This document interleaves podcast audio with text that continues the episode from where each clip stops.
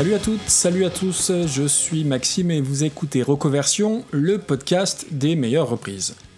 Aujourd'hui, c'est un épisode spécial et assez symbolique, hein, puisqu'il s'agit ni plus ni moins du 50e numéro de Recoversion. Bon, en réalité, il y a plus d'épisodes, si on compte les Pata Medley et les Super Cover Battle, mais si je ne compte que les épisodes sous le format classique, c'est pile poil aujourd'hui la 50e. 50 numéros, 50 reprises depuis le très mauvais premier épisode sur Cake et I Will Survive, diffusé en mai 2019. Et depuis, eh bien, j'ai investi dans un micro un peu meilleur. hein. C'est une promesse que j'avais fait euh, dès qu'un épisode cumulerait 200 écoutes. Et j'espère humblement avoir fait progresser mes épisodes petit à petit, que ce soit sur le fond ou même sur la forme. Dans tous les cas, c'est grâce à vous, auditrices et auditeurs, si le podcast existe encore aujourd'hui. Et au-delà des statistiques à l'importance toute relative, on le sait, le vrai plaisir et le vrai bonheur à chaque fois, ce sont vos retours, que ce soit sur Twitter ou par mail, sur tel ou tel morceau, et c'est à chaque fois une vraie satisfaction de savoir que je suis parvenu à vous faire aimer, voire même découvrir une chanson ou même un ou une artiste, et je parle pas seulement de John Frusciante ou Anneke van Gersbergen. Alors désolé, c'est contractuel, je suis obligé de caser leur nom une fois par épisode. Et donc à épisode spécial, eh bien programme spécial, puisque pour une fois je vais me taire, et je vais donner la parole à d'autres personnes qui ont l'habitude de parler de musique eux aussi à leur façon, dans leurs podcasts respectifs, et qui vont évoquer chacun et chacune leur reprise préférée. Alors il y a de fortes chances pour que vous les connaissiez toutes et tous, puisque ces podcasts, pour la plupart, étaient là bien avant Reconversion, et c'est aussi l'occasion de leur rendre hommage, puisque ce sont eux, entre autres, qui m'ont donné envie de faire du podcast. Donc c'est parti, sans plus tarder, musique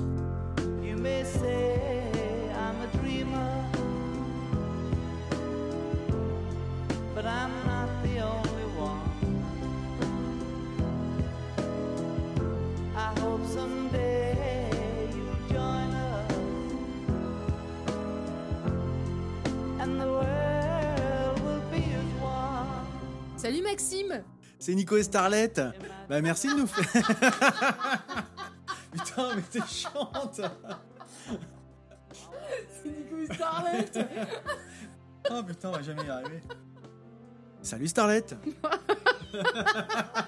Eh, je t'ai bien surpris là. hein.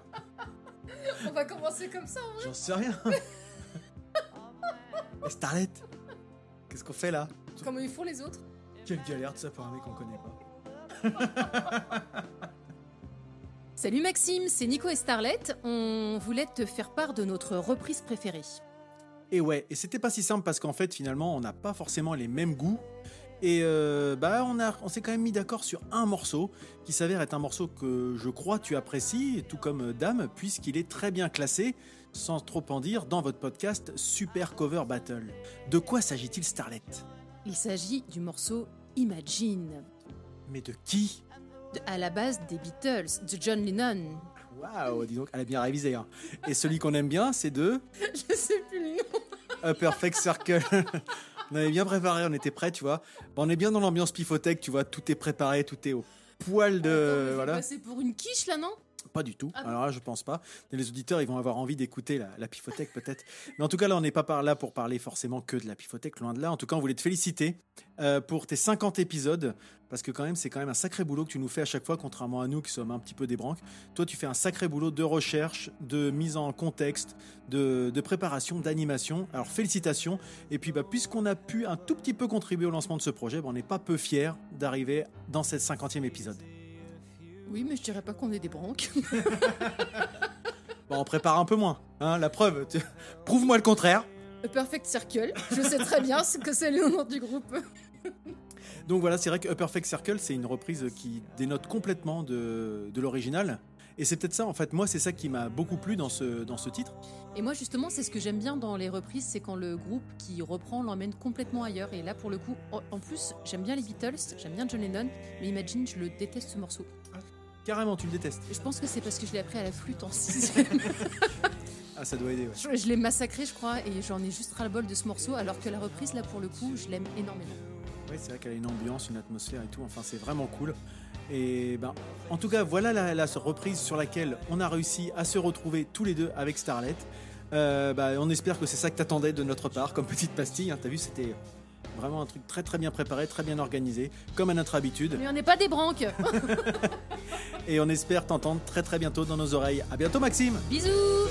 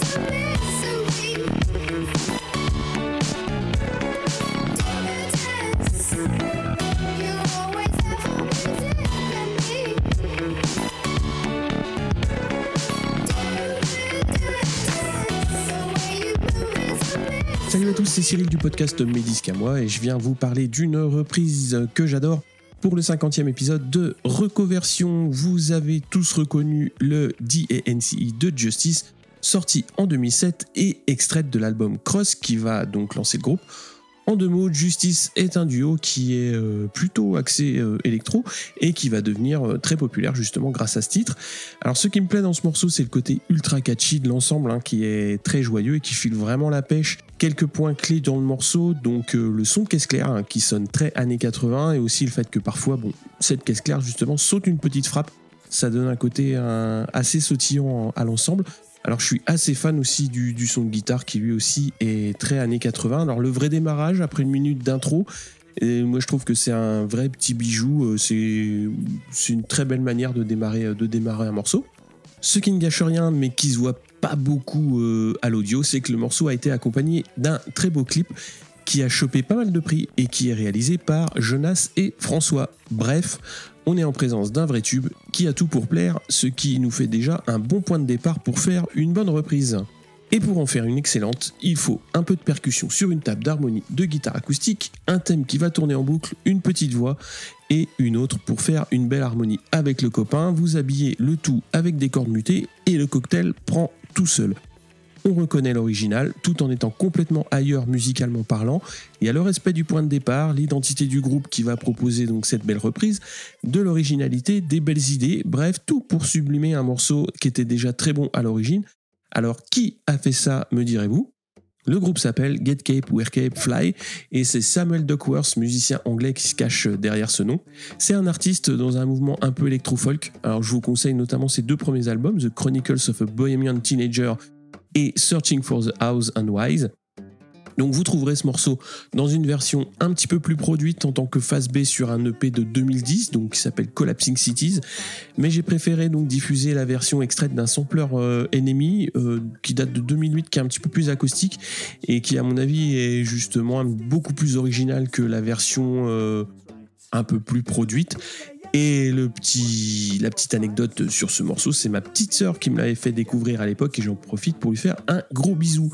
Et je voudrais faire aussi une grosse bise à Maxime donc pour ce 50e numéro, que je remercie chaleureusement pour l'invitation et j'espère encore plein de découvertes ici ou dans Super Cover Battle, puisqu'il y a toujours euh, plein de belles choses euh, à découvrir. En parlant de découvertes, alors il y a deux trois pépites aussi à renifler du côté de l'album The Smith is Dead, qui est une compile de reprise du mythique album des Smiths par la fine fleur du rock britannique qui a été publié en 96 avec du très bon Supergrass et du Divine Comedy dedans. Ça a été produit par les Rock. Et autre production que l'on doit cette fois-ci au magazine Q, des reprises de l'album Artum Baby de U2 par Nine Inch Nails, Garbage, Depeche Mode ou Jack White. Voilà, donc euh, on voulait parler d'une reprise, je vous ai casé quand même deux petits albums. Si vous voulez aller les écouter, n'hésitez pas. Eh bien, bonne route à toi, euh, Maxime, pour la poursuite de reconversion. Et je passe la parole aux copains. Ciao à tous.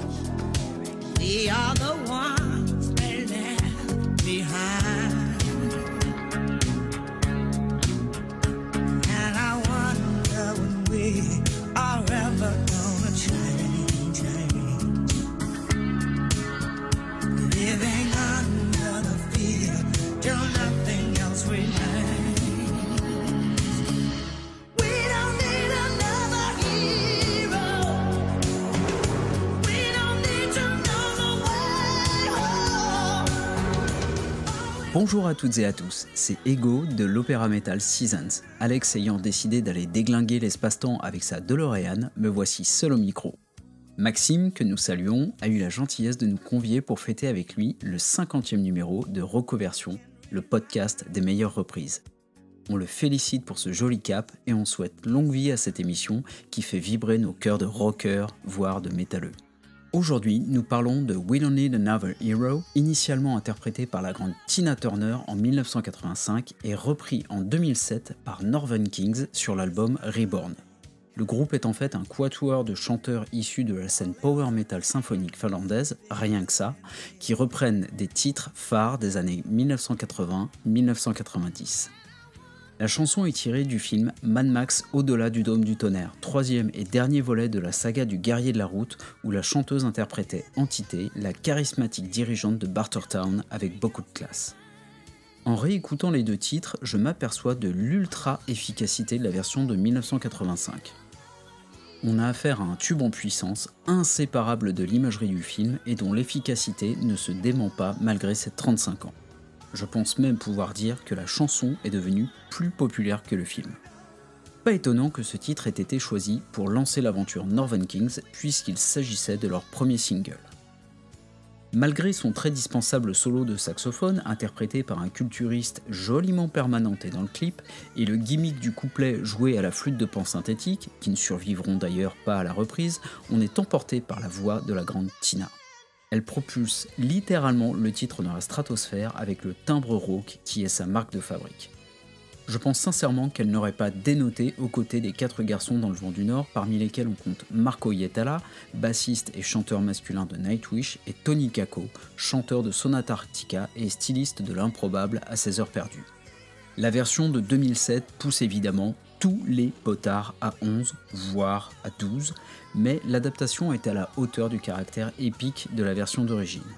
On a droit à un traitement sans trop de surprise dans le répertoire power metal symphonique qui fait la part belle aux envolées lyriques des quatre chanteurs. Ce n'est pas forcément de très bon goût, ni très fin, mais finalement, on n'est pas là pour ça.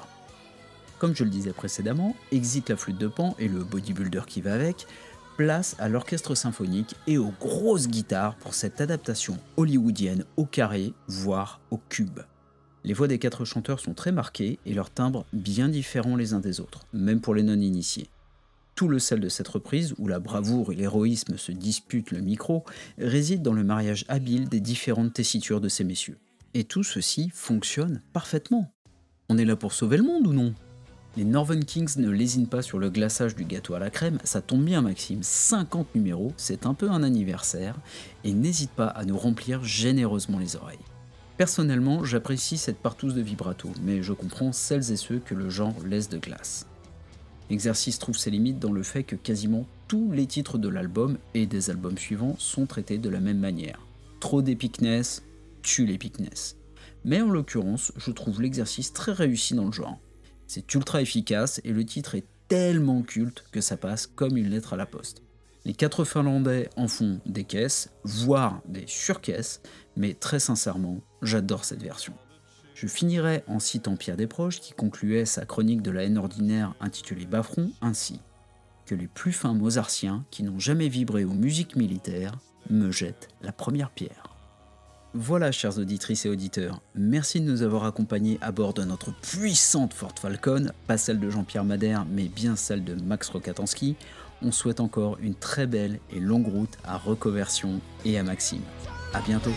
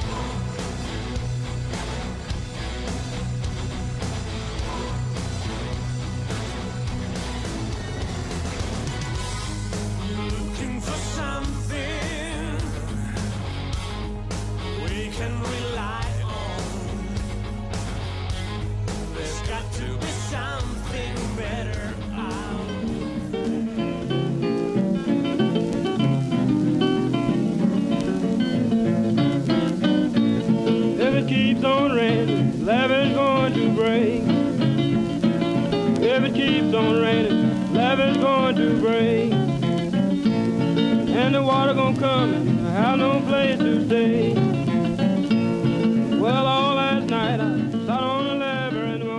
Salut cher homologue collectionneur de reprises. D'abord félicitations pour ce 50e numéro, c'est fou ce que tu produis vite. Euh, je suis Manu de Tartine Ta Culture et ça n'a pas été facile pour moi de faire un choix définitif, surtout que je me suis dit que j'allais pas parler d'un morceau que j'avais déjà traité. Donc désolé Proud Mary ou With a Little Help from My Friends, aujourd'hui on va parler de When the Levee Breaks. Si la version de Perfect Circle est elle-même un plaisir auditif, je vais aborder celle de Led Zeppelin. Car oui, la dernière piste du quatrième album du Quatuor Magique est bien une reprise. L'original nous ramène en 1929, composé et interprété par Kansas Joe McCoy et Memphis Minnie. Et comme de nombreux grands classiques du genre, When the Levee Breaks sonne légère, entraînante, joyeuse avec son accord majeur, mais illustre en fait une histoire dramatique. En s'inspirant de la grande crue du Mississippi en 1927, la plus destructrice de l'histoire des États-Unis, When the Levee Breaks, donc littéralement quand la digue cède, raconte l'histoire d'un homme qui a été forcé de construire la digue et qui voit la pluie tomber et tout emporter, sa famille comme sa maison, et doit donc repartir de zéro.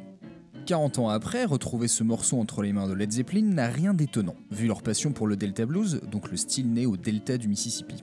Contrairement à beaucoup d'adaptations de classiques blues faites par les artistes rock des 60s et 70s, Led Zepp compris, on n'a pas gardé ici la progression classique du blues en 12 mesures et 3 accords, dont vous avez brièvement parlé avec Dame euh, dans Super Cover Battle. Cette fois, la guitare et la basse tournent autour d'une seule tonalité, une ambiance perpétuelle assez avant-gardiste. Puis il y a le pont, beaucoup plus lumineux, presque joyeux, qui sert de contrepoint pour mieux repartir vers le labeur, l'ambiance lourde et pesante du mouvement de base.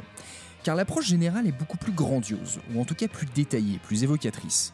Il y a cette légendaire piste de batterie dont l'amplitude rappelle le son du tonnerre, et puis cette harmonica avec un effet d'écho inversé qui sonne crasseux, humide. Tous ces éléments me donnent l'impression d'une tempête inarrêtable. Mais même au-delà de la performance instrumentale, il y a un truc en plus. Roger Plant a légèrement retravaillé le texte, juste de quoi ajouter une sorte d'épilogue. Le héros de l'histoire n'a plus rien à faire ici, alors autant aller à Chicago. Chicago, c'est un peu l'Eldorado pour les Afro-Américains qui vivaient le long du Mississippi, dans un sud pauvre, rural, où règne la ségrégation. C'est à Chicago que le blues s'est fait connaître, et a créé une famille musicale qui dure depuis un siècle. Sans ça, pas de rock, et donc pas de Led Zeppelin. Les quatre Anglais ne font pas que reprendre un morceau de blues 40 ans après, ils font un peu une mise à jour. Il y avait un échappatoire. Et c'est la conclusion parfaite de l'album 4 de Led Zepp, un album épique mais profond. C'est rare de voir une reprise de blues qui soit pas seulement énergique, électrique, fun, mais qui remet du contexte. J'adorais cette chanson, je savais que c'était une reprise, mais je savais pas à quel point elle était aboutie. Donc merci Maxime de m'avoir permis de confirmer l'importance d'un grand classique. Et joyeux 50e.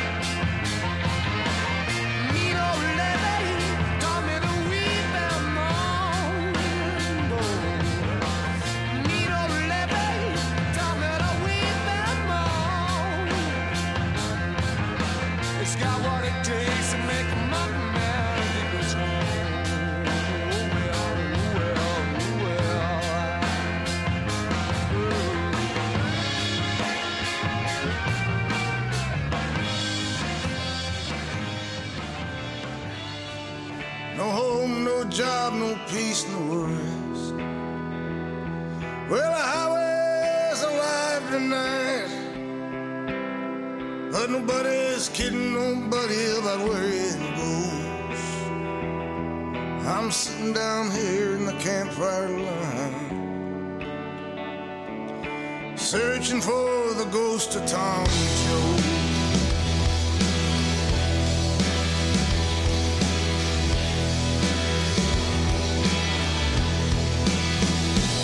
He pulls a prayer book out of his sleeping bag. Preacher lights up a butt and takes a drag. Waiting for when the last shall be first and the first shall be last. Bonsoir Maxime, bonsoir les auditeurs, ici c'est Dodoy de 4 garçons dans le podcast. Donc Maxime m'a gentiment invité à participer au 50e numéro de son émission, et j'espère qu'il y en aura de nombreuses autres à venir puisque c'est l'un de mes podcasts favoris. Tu m'as donc demandé de choisir une reprise et de m'exprimer dessus. Le choix a été relativement rapide, et une fois n'est pas coutume, je ne vais pas parler des Beatles. J'ai choisi la chanson The Ghost of Tom Joad par Rage Against the Machine, qui est une reprise de Bruce Springsteen. Tout d'abord, il faut un petit peu raconter l'histoire du personnage, car c'est un personnage qui est issu d'une autre œuvre de fiction, qui est le roman Les raisins de la colère de John Steinbeck. Tom Joad en est le héros, donc pour raconter l'histoire très rapidement, c'est une famille de l'Oklahoma qui, face à la sécheresse et aux mauvaises récoltes, choisit d'émigrer pour aller en Californie, avec un rêve d'emploi et de richesse.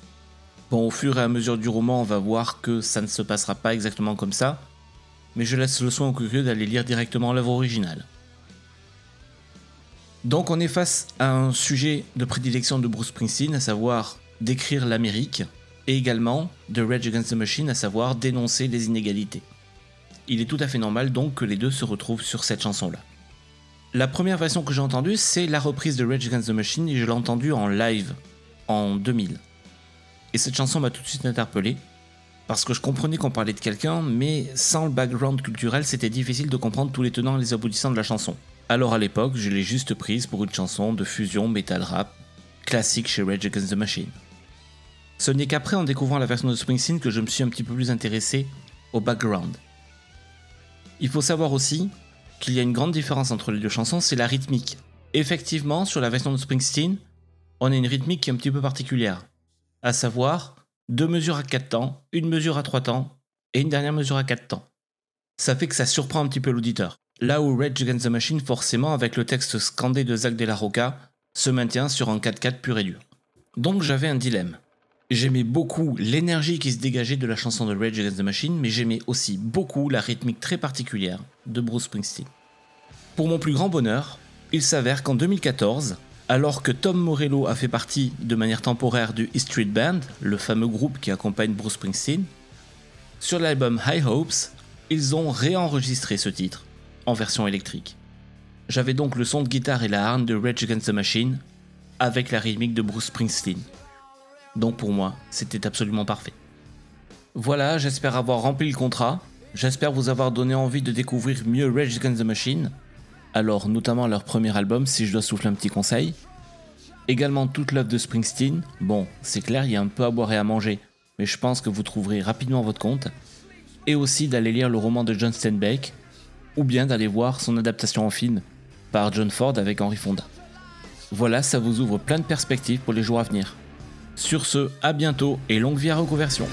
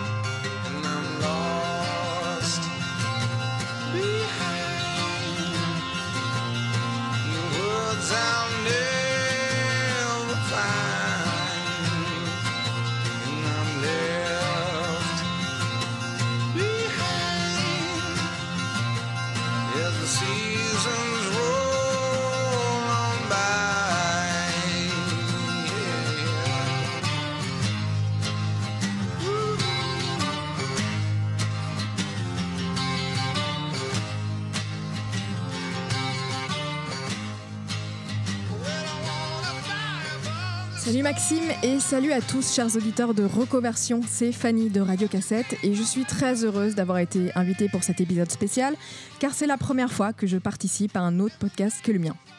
Maxime m'a demandé de parler de ma reprise favorite mais je suis vraiment pas douée pour faire euh, des classements contrairement à Adam et lui. Donc j'ai décidé d'utiliser mon temps de parole pour vous faire simplement découvrir un artiste qui m'a pas mal accompagné ces dernières années c'est un jeune auteur, compositeur et interprète belge d'origine égyptienne qui s'appelle Tamino. Et ce qui est génial, c'est qu'en vous le présentant, je vais aussi évoquer le nom de trois autres musiciens qui me sont chers, Chris Cornell, Nick Drake et Jeff Buckley. Tamino a sorti son premier album studio en octobre 2018. J'avais eu la chance de le découvrir par hasard quelques mois avant. La première fois que je l'ai entendu avec son titre Habibi, j'ai dû m'arrêter de travailler pour l'écouter tellement c'était beau. Et arrivé à la fin du morceau, j'étais en larmes, submergée par la beauté effarante de cette voix. Je dois avouer que si la voix de Tamino a touché la corne sensible aussi fort, c'est parce qu'elle m'a fait ressentir des choses dont jusqu'alors seul Jeff Buckley avait été capable, cette sorte de grâce, de pureté intemporelle et authentique. Buckley étant mort de longue date, j'avais fait le deuil d'un jour expérimenté en personne ce que ça fait d'être face à lui sur scène. Et puis Tamino est arrivé et j'avoue qu'à l'automne, quand son album est sorti, je l'avais déjà vu trois fois en concert, telle une droguée en quête de son shoot de perfection cosmique. Déjà que j'étais hyper enthousiaste d'avoir découvert un tel artiste, mais en plus ce mec a le bon goût en concert d'ajouter à son set une reprise de la chanson Seasons de Chris Cornell, le leader des groupes grunge Soundgarden, Temple of the Dog et Audioslave qu'il a fondé avec trois des membres de Rage Against the Machine. C'est un sacré bonhomme dont je connais euh, assez mal la carrière, mais Seasons, j'aime beaucoup. Et là, je dois te remercier, Maxime, parce que grâce à toi, j'ai découvert aujourd'hui l'histoire de ce morceau. J'ai enfin compris pourquoi il me plaît autant. Paru en 1992 sur la BO du film Singles de Cameron Crowe, Season, c'est un morceau acoustique enregistré sur un 4 pistes par Cornell à une période où la scène musicale de Seattle était en plein boom et où il cherchait à s'en échapper en écoutant dans le privé de la folk plus dépouillée et notamment l'album Pink Moon de Nick Drake sorti en 72. Donc Seasons, c'est son hommage à Nick Drake. Je n'aurais jamais fait le rapprochement toute seule, mais en écoutant les paroles métaphoriques et la mélodie à la guitare avec les arpèges, c'est assez évident. Dans sa version, Tamino ne cherche pas à s'éloigner de l'original. Il a beaucoup écouté Soundgarden à l'adolescence et cite régulièrement le groupe comme une de ses plus grosses influences. Alors que Cornell jouait sur une guitare acoustique, là on a une électrique qui donne au son un petit côté live at Chiney de Buckley qui me touche tellement. C'est donc un hommage guitare-voix que je trouve extrêmement humble et donc extrêmement louable et j'espère qu'il vous plaira.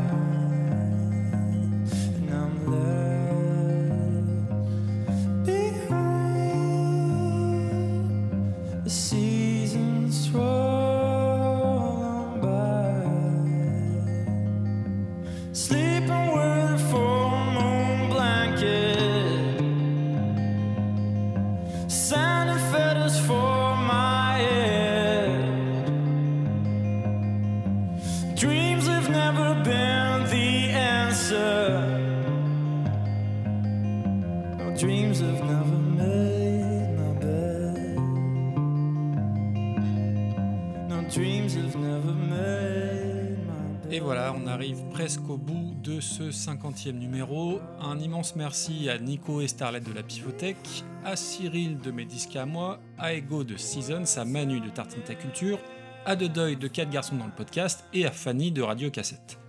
Je relayerai sur les réseaux sociaux une playlist avec tous leurs choix, mais je mettrai bien évidemment dans les notes de l'épisode les liens vers leurs excellents podcasts.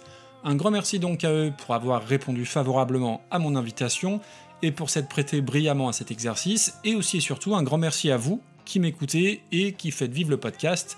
Alors je le répète, mais sans vos retours et sans votre enthousiasme, j'aurais arrêté depuis un bon moment je pense. Donc si l'épisode vous a plu, pensez à en parler autour de vous et faites la promotion du podcast le mien et celui des copains, par quelque moyen que ce soit. Et donc pour terminer ce 50e numéro, en petit clin d'œil, je vous propose un petit extrait d'une reprise par John Frusciante, encore lui, issu d'un live des Red Hot Chili Peppers. Alors c'est pas du tout ma reprise préférée, mais j'aime énormément l'original et il y a une certaine logique finalement de terminer ce numéro par ce morceau. Vous comprendrez peut-être bientôt pourquoi. Mais d'ici là, encore merci à toutes et à tous pour votre fidélité et moi je vous dis à dans 15 jours pour un prochain épisode. Bonne écoute, ciao ciao